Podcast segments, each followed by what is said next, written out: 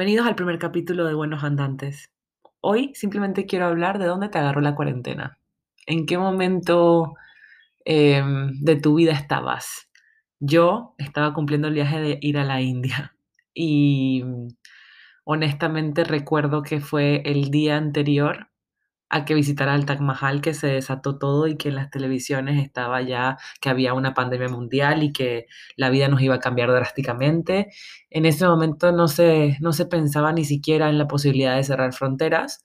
Sin embargo, la incertidumbre y la sensación extraña ya estaba dentro de, de, de mí.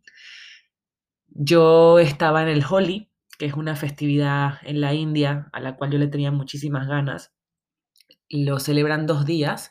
El primero, digamos que es el típico polvo de colores que hemos visto en muchas fotografías de la India, pero tienen un día que al principio te tiran solamente los polvos con cenizas y al día siguiente mezclan esos polvos con agua. Entonces, el primer día todo es muy bonito, eh, todos tomamos fotos, llegas a la India, color, porque al final lo que la India promete es eso, color. y al día siguiente te ves mezclando esos polvos con agua y si se te llegan a meter en los ojos, no sabes lo complicado que puede ser llegar a limpiarte eso y sobre todo el dolor que eso te trae a los ojos. Pero bueno, ahí estaba yo en la India, muy feliz, eh, entre comillas, porque también estaba muy asustada. Como alguna vez leí en un libro de Lonely Planet de, de la India, la primera página ponía nada te puede preparar realmente para la India, nada. Y, creo que no importa cuánto escuches, no, no importa al final si escuchas este capítulo o no, eh, no, hay nada que te pueda preparar para la India porque cada persona tiene su experiencia diferente y como me dijo una muy buena amiga, la amas o la odias, es así, no hay un, no hay un intervalo entre, entre esas dos.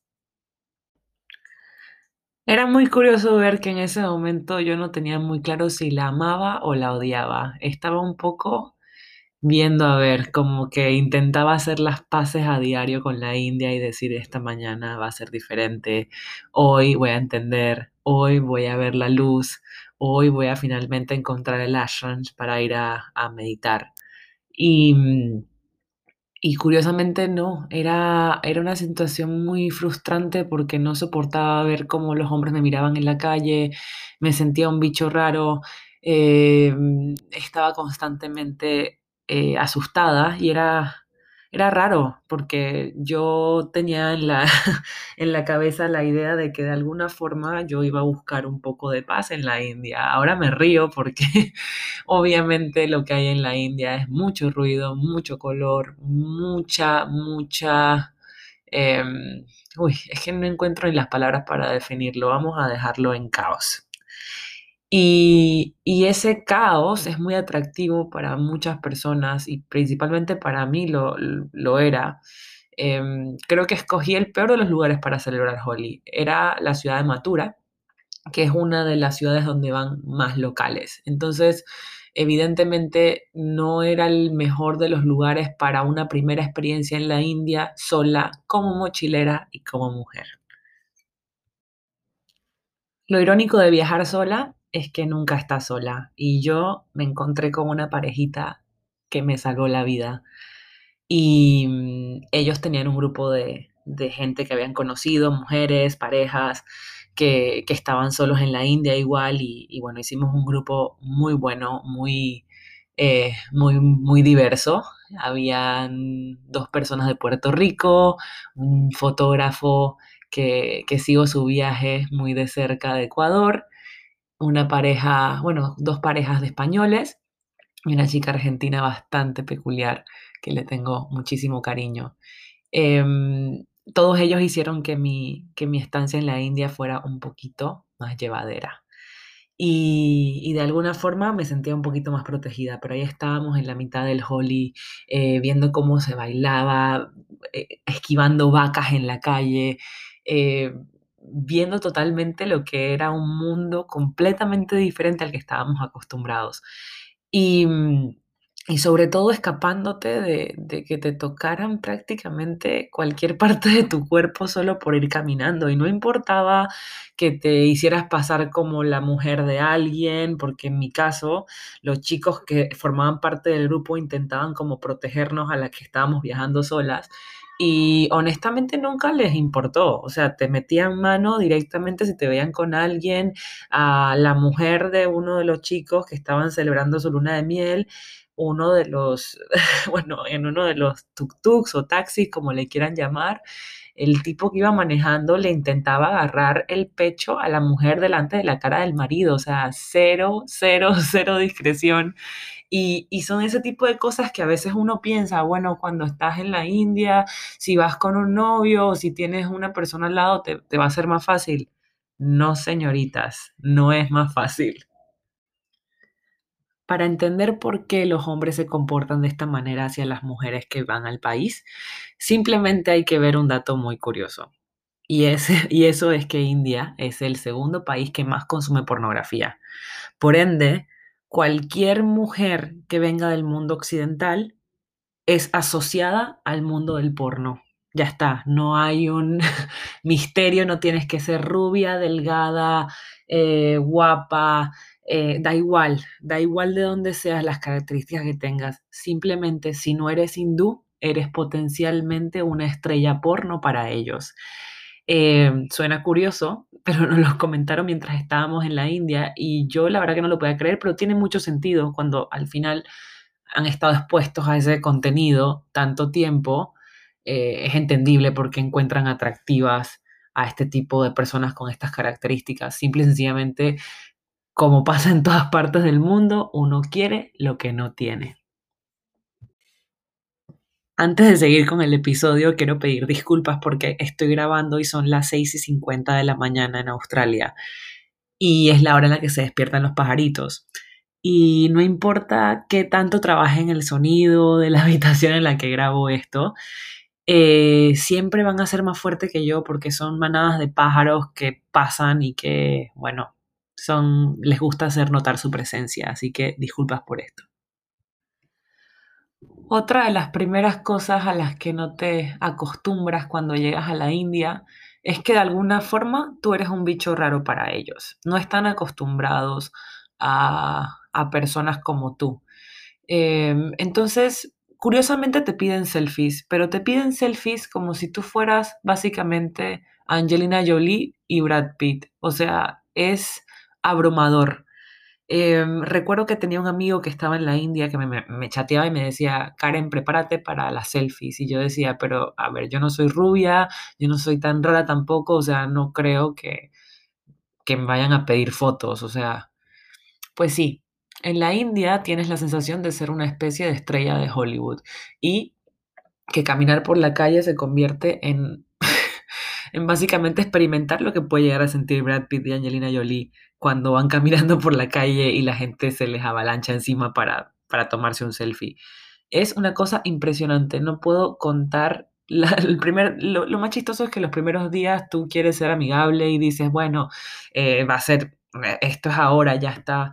Después de dos o tres días en la India, no puedes aceptar una foto más, tratas de esquivar a todo el al que viene a pedirte una foto. Y es un dato bastante curioso de las primeras horas que, que estás en la India y no realizas que esto puede ser así. Y, y, ya no solamente hombres, llegan mujeres con los bebés, te dan al bebé y quieren una foto de su bebé contigo o familiar y es la cosa más curiosa del planeta. Después de sobrevivir a esto, por esta, estas fueron mis primeras 48 horas en la India, no estoy tratando de comprimir días, fue todo en dos días. Eh, decidí que no podía más con el Holi y tomé el primer tren a la ciudad de Agra. Para quien no lo sepa, Agra está al sur de Delhi y es donde está el famoso Taj Mahal. Ir al Taj Mahal me desviaba un poco, pero ¿qué es ir a la India sin ver el Taj Mahal? Entonces, eh, mi plan original era subir al norte hacia Nepal, por decirlo así. Y mi intención era atravesar la frontera de India por el norte, ver todo Nepal y volver a entrar por la India por el otro lado hacia la zona de Calcuta.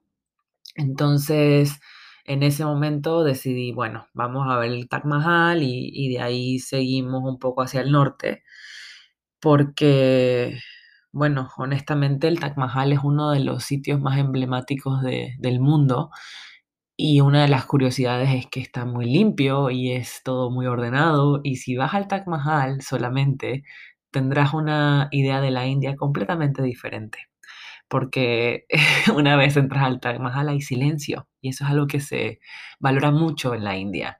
Em, los sonidos de la India son pi, pi, pi, pi, pi, todo el tiempo, los carros pasan, eh, todo hace demasiada bulla. Y en ese momento que entras al Taj Mahal, tienes una sensación de paz que te hace sentir como si por algunos momentos no estás en la India. Eh, es muy curioso ese sentimiento. Entonces, eh, una vez llego finalmente al Taj Mahal, que te tienes que levantar a las 4 de la mañana, porque obviamente es una atracción turística muy grande. Entonces, la cola para comprar los tiquetes es enorme. Finalmente llegamos y por temas de COVID, como todo últimamente, estaban vendiendo los, los últimos tiquetes para entrar esa mañana porque iban a cerrar el Taj Mahal.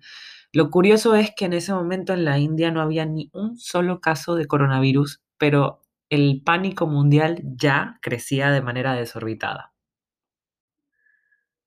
Finalmente encontré mi tiquete para entrar al Taj Mahal y de ahí empezó la sesión de fotos más grande de mi vida y sobre todo ver eh, otras personas lo que se lo trabajan de alguna forma al ir al Taj Mahal. Una cosa, producciones fotográficas impresionantes, eh, pedidas de mano, bueno, bueno, eh, ir al Taj Mahal una mañana, de verdad que puedes ver de todo. Y sobre todo, creo que lo más impresionante es ver la simetría que tiene cada rincón de ese lugar. Después de toda esa eh, larga espera para entrar y, y pasar el día teniendo quizás una experiencia más calmada en la India, eh, me llama mi mamá llorando diciéndome que, bueno, que hay una pandemia mundial, que piensa en regresar a Panamá, que cómo es posible que esté en la India, que en el momento que esto se desate en la India me voy a morir, que salga de la India. eh, empiezo a ver noticias, eh, empiezan a cerrar fronteras. Creo que la que más me dolió a mí y uno de los planes que obviamente se terminó por, por dañar fue ir a Nepal. Nepal cerró sus fronteras, Sri Lanka cerró sus fronteras y eran los dos países a los que yo seguía mi ruta. Entonces tuve que tomar la decisión de o quedarme en la India, porque ya tenía una visa de tres meses y no conocía la India, entonces, bueno, ¿por qué no darle una oportunidad? Eh, hoy en día agradezco mucho no haber tomado esa decisión porque la India se puso terrible y en ese momento, eh, cuando volvíamos al hotel en el que yo estaba en, la, en Agra, por el simple hecho de tener un pasaporte eh, extranjero, eh, estaban sacando a la gente de los hoteles. Entonces perdí reservas, llegabas al, al siguiente hotel que tenías y te decían, no, lo siento, no, no, no eres extranjero, no te puedes quedar, hoteles cerrando. Entonces todo se fue como complicando un poquito, un poquito demasiado. Entonces no habían tours, pagábamos un tour, cerraban los templos, había caos y si había caos en el mundo, en la India, eso era una revolución. Y a mí me sorprendió mucho que tenían este rechazo tan grande por los extranjeros porque estaban seguros que los extranjeros traían el COVID. Lo chistoso de todo es que los extranjeros que estábamos ahí, aunque yo estaba con un grupo de, españoles, no, no estaban en España, estaban mm, viajando por Asia, no habían estado en España hacía tres, cuatro meses y, y el rechazo era tan grande que, que nos quedábamos sin hoteles, no, nos cerraban las puertas en, en casi todas las partes a las que íbamos. Y después de experimentar lo que es ser un mendigo y verte sin hoteles en la India, rogando para tener una habitación o simplemente un espacio en un bus, decidí que lo mejor era dar un paso atrás y cancelar mi viaje soñado en ese momento.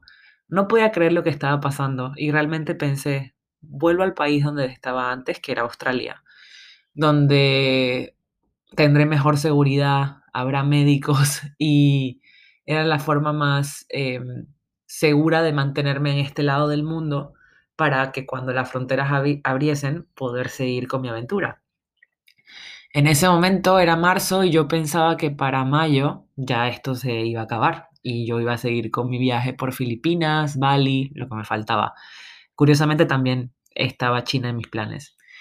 Entonces eh, fue muy duro dejar la India, entre comillas, porque de alguna forma era renunciar a que, a que, bueno, a que no íbamos a poder viajar por un buen tiempo y que, y que todo lo que había hecho yo hasta el momento para llegar a tener esa experiencia ya no, no iba a estar ahí. Entonces, cogí un avión a Sydney el 15 de marzo creo que fue. Llegué a Sydney el 16 y Australia cerró sus fronteras el 17 de marzo.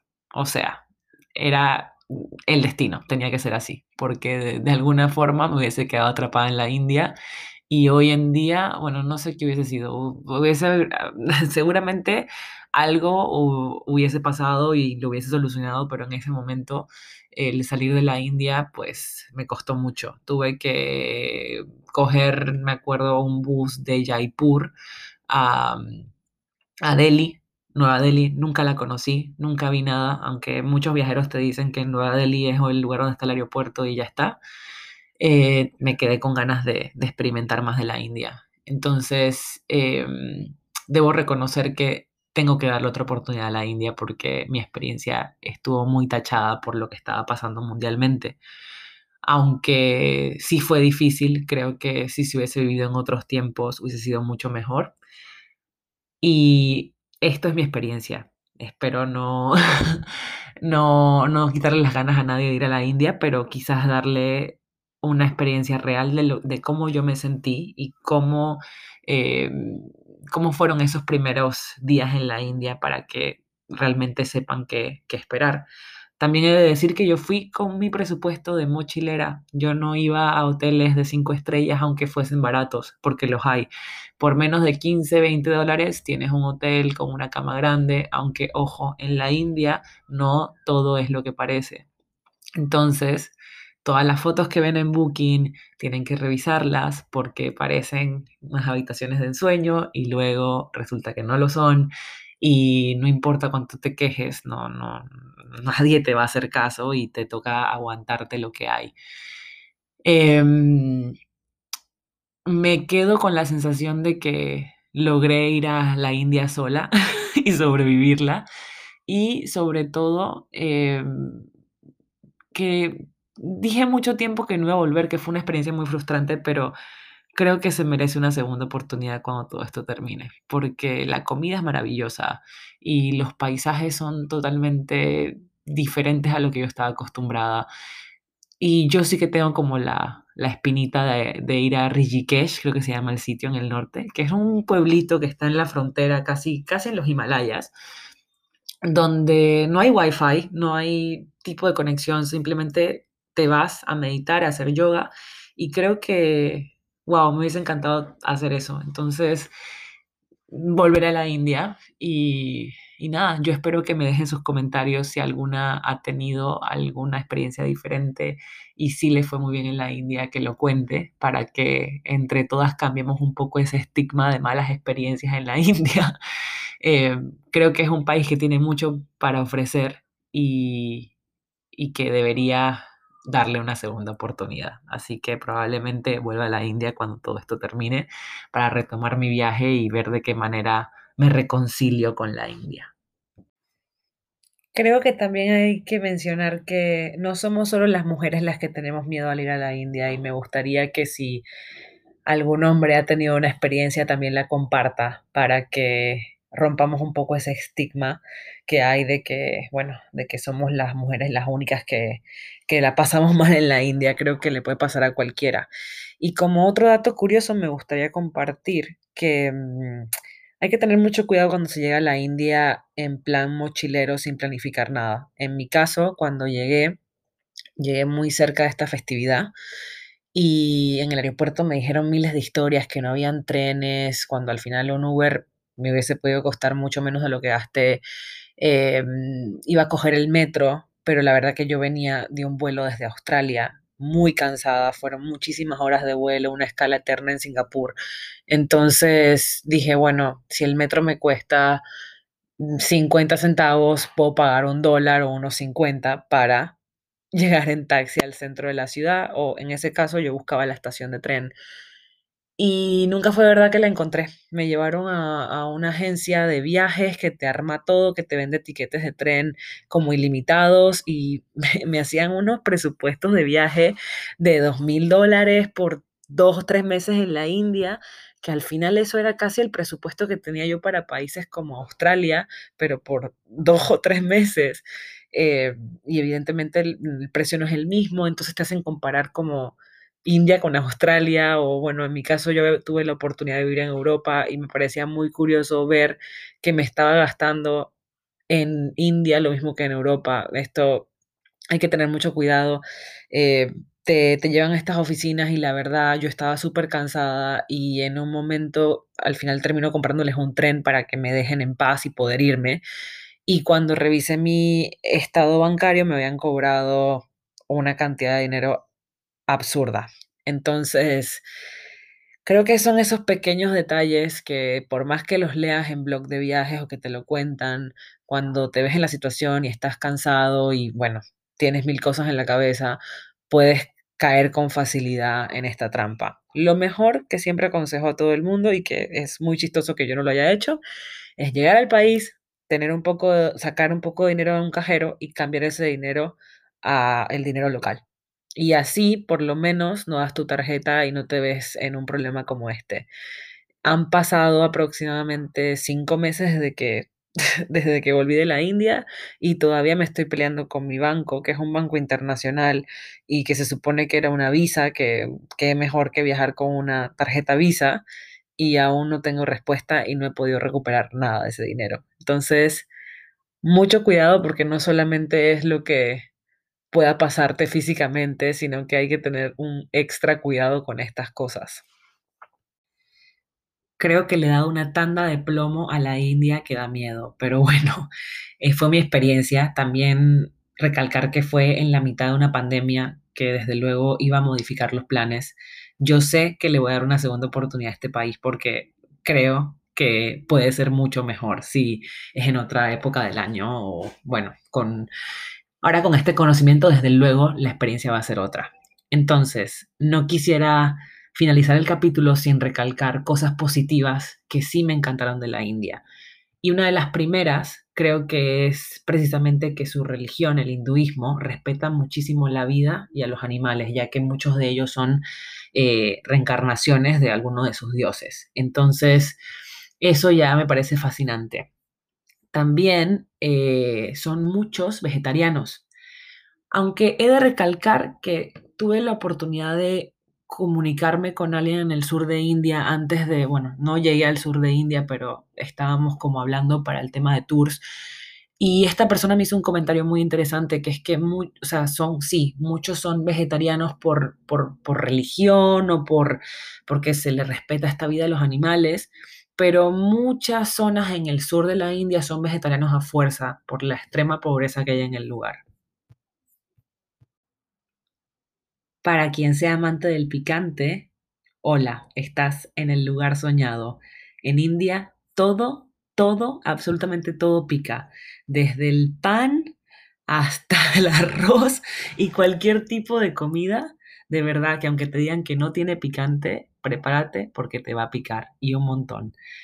Em, también he de reconocer que los precios comparados con el resto del mundo son bastante bajos. Entonces, eso es algo positivo para viajar a la India. Hay un montón de, de claveles de naranja que los tienen por todas partes y simboliza el momento más importante del día para, la, para los hindús, que es el momento en el que uno se despierta y se pone a rezar y enciende el incienso y tiene su pequeño altar con unas flores. Eso me parece un ritual maravilloso que, que, ellos siguen todas las mañanas y es como una forma de agradecimiento y lo verás por, bueno, cada vez que estés por la India, lo vas a ver totalmente sin, sin problema. Entonces, este ya sería como el último detalle así positivo que de verdad que al principio me parecía muy raro por la cultura en la que yo vengo, pero como señal de amistad los hombres se cogen de la mano por la calle, así como lo oyen.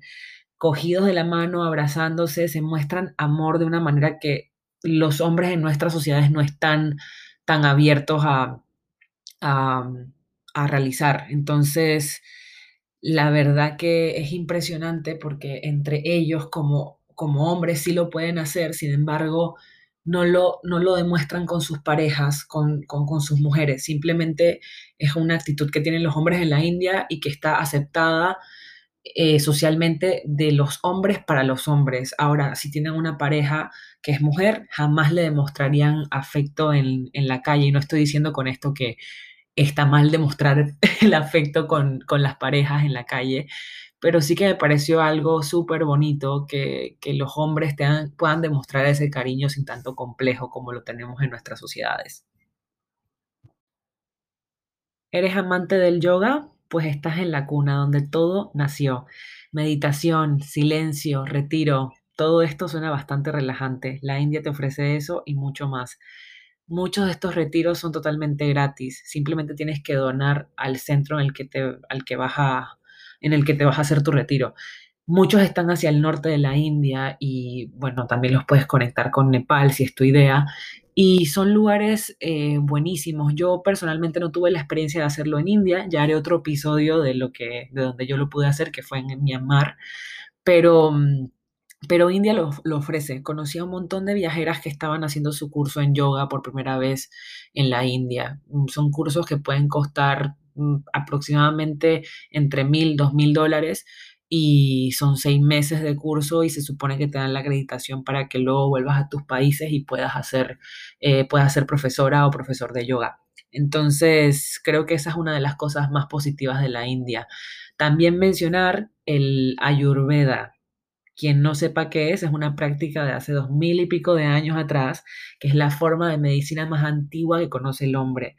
Es una, bueno, es una tendencia que va, que apunta hacia la medicina natural en muchos de los casos.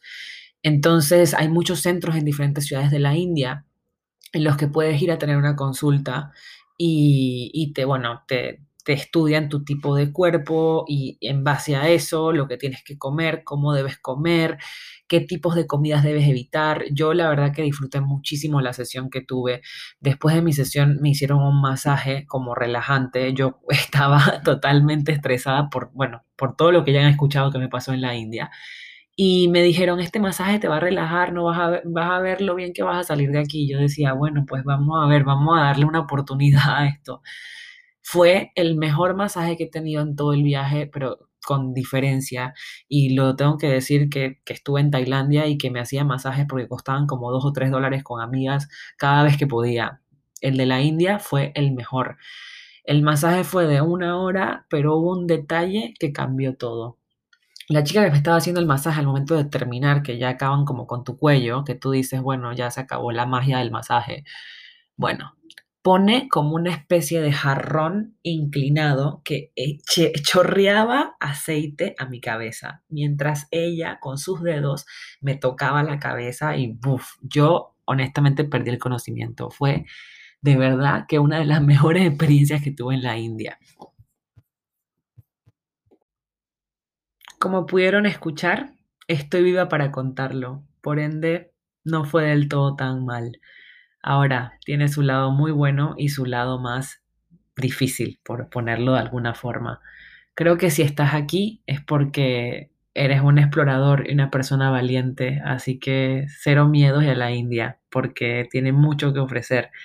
Y de verdad que yo solo sé que quiero volver, así que creo que en resumen es más lo positivo que las cosas no tan buenas que pasaron. Muchísimas gracias por haber llegado al final del primer capítulo. Espero verlos la próxima semana y quien tenga cualquier duda con cualquier tipo de información que se habló en este capítulo como retiros, ciudades a las que ir, cómo moverte, tenemos las redes sociales, nos pueden mandar mensajes directos cuando quieran y con muchísimo gusto les contestaremos a todas sus preguntas para hacer de su viaje a India una experiencia menos caótica. Así que mil gracias y que tengan un excelente día. Nos vemos el próximo lunes.